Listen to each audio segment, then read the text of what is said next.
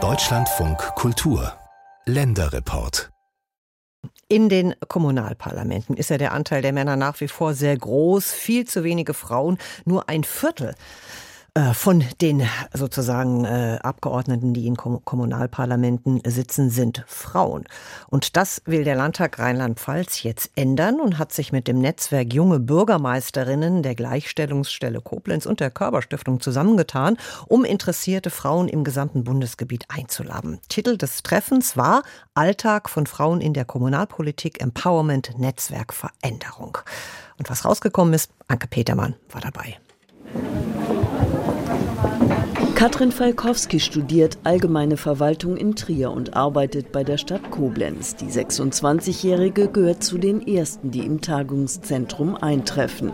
Falkowski überlegt, sich nach Abschluss des dualen Studiums kommunalpolitisch zu engagieren. Anliegen und Ideen hat die Studentin. Auf der Koblenzer Tagung will sie ausloten, ob die überhaupt gefragt sind. Also ich finde es sehr wichtig, dass Orte oder Städte zum Beispiel auch sehr fußgängerfreundlich sind. Das ist für mich sehr wichtig, dass sie sehr sicher sind für Verkehrsteilnehmer, also dass nicht nur das Auto im Fokus steht, sondern auch Radfahrer, Fußgänger. Ich finde Barrierefreiheit sehr wichtig, auch öffentliche Toiletten, die kostenlos sind für ältere Bürger, für Bürger mit Einschränkungen, aber auch für Besucher. Das sind solche Sachen, wo ich das Gefühl habe, manchmal kommen die zu kurz. Wohl kein Zufall, denn bislang ist die Kommunalpolitik zum großen Teil eine Männerwelt. Ulrike Moors hat sich dennoch behauptet. Fast drei Jahrzehnte lang war die N50erin bei der Bundes Bundesagentur für Arbeit tätig. Seit sechs Jahren ist die resolute CDU-Politikerin hauptamtliche Bürgermeisterin von Koblenz, zuständig unter anderem für Sicherheit, Katastrophenschutz, Jugend und Soziales,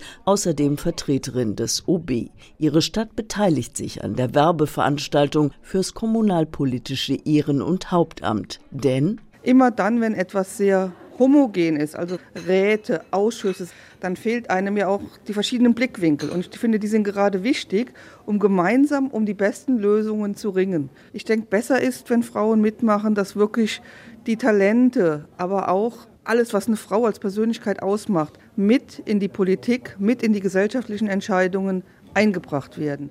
Es gibt so viele Frauen, die im Sportverein mitwirken, Feste organisieren, Schulelternbeirat, Kindergarten, Elternbeirat. Und da den Weg zu schaffen an, ich sag mal, die Schaltzentrale der Macht, ja.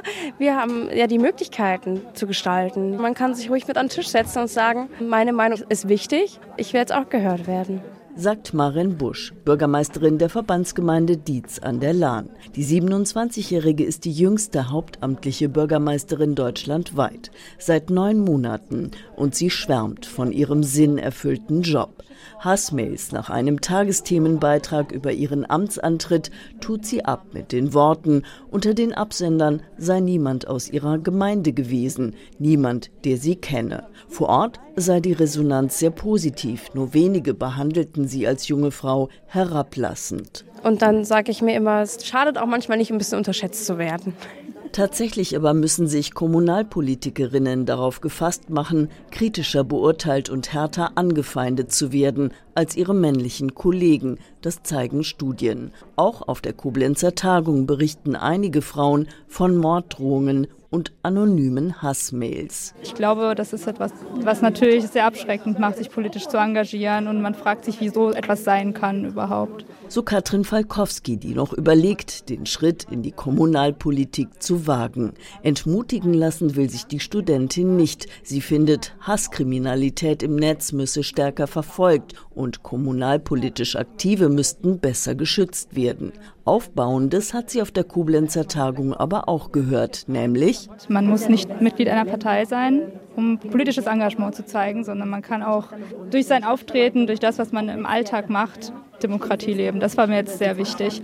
Eine Partei kann ein Netzwerk sein, das stützt, sagt die CDU-Politikerin Ulrike Moors. Wichtig sei aber auch, sich Leute zu suchen, wo ich auch das Gefühl habe, da fühle ich mich auch menschlich aufgehoben, unabhängig von der Parteizugehörigkeit. Und die geben mir auch mal ein ehrliches Feedback und da bekomme ich auch mal Unterstützung, wenn es sein muss. Und dann nimmt mich vielleicht auch mal jemand in den Arm, wenn andere mich kräftig getreten haben. Die N20erin Marin Busch hat sich dem Netzwerk junger BürgermeisterInnen angeschlossen, um deutschlandweit mit Amtskolleginnen und Kollegen zu kommunizieren. Tatsächlich ist für mich als parteilose Kandidatin und als Quereinsteigerin ja so, dass ich kaum Netzwerk bis jetzt hatte.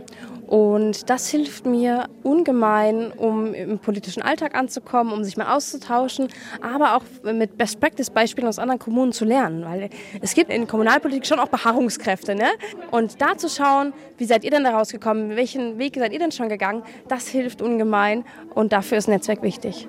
Bleibt für die Studentin Katrin Falkowski die Frage, taugt man zur Stadt- oder Gemeinderätin, wenn man nicht immer im Vordergrund stehen will, sondern eher der beobachtende Typ ist? In den Augen der Koblenzer Bürgermeisterin Ulrike Moors kein Hinderungsgrund. Frauen sollten, wenn sie in die Kommunalpolitik gehen, nicht versuchen, die besseren Männer zu sein, sondern sie sollten wirklich mit ihren Stärken, mit ihren Emotionen, mit ihrer Empathie agieren. Denn genau die fehlten oft in der männlich dominierten Kommunalpolitik. Frauen haben einen anderen Blick auf Themen, stellt Beate Buntorner fest. Die Zahnarztfachassistentin sitzt im Gemeinderat von Köngernheim und im Rat der Verbandsgemeinde Rhein-Selz. Wenn eine Schulpolitik gemacht wird, sind die Frauen mehr dran, was die Kindererziehung bedeutet. Aber auch bei Pflegebedürftigkeit, finde ich, gibt es noch viel nachzuholen, wo Frauen eher sagen können, wo da die Schwachstellen sind. Weil oft die Frauen diejenigen sind, die eine Pflege organisieren oder selber eine Pflege machen. Und auch merken, wo da Entlastung wichtig wäre. Immer wieder wird auf der Koblenzer Tagung ein Mentorinnensystem genannt, als Anreiz für Frauen, sich kommunalpolitisch zu engagieren. Die Aussicht, ermutigt und begleitet zu werden, auch wenn es mal kriselt, könnte weibliche Schwellenängste mindern. Nur viele Frauen in der Kommunalpolitik sind komplett ausgelastet.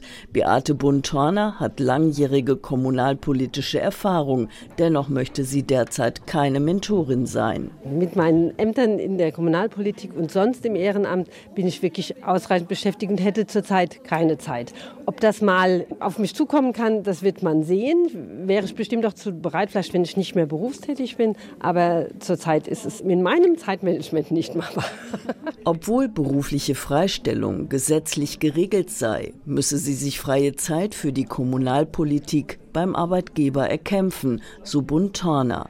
Deshalb sei es schon mühsam, sich als Kommunalpolitikerin die nötigen Fortbildungen zu organisieren. Auf diesem Gebiet wünscht sich die Gemeinderätin mehr Rückhalt mehr Frauen in die Kommunalparlamente. Eine Tagung war, dass die Anke Petermann besucht hat.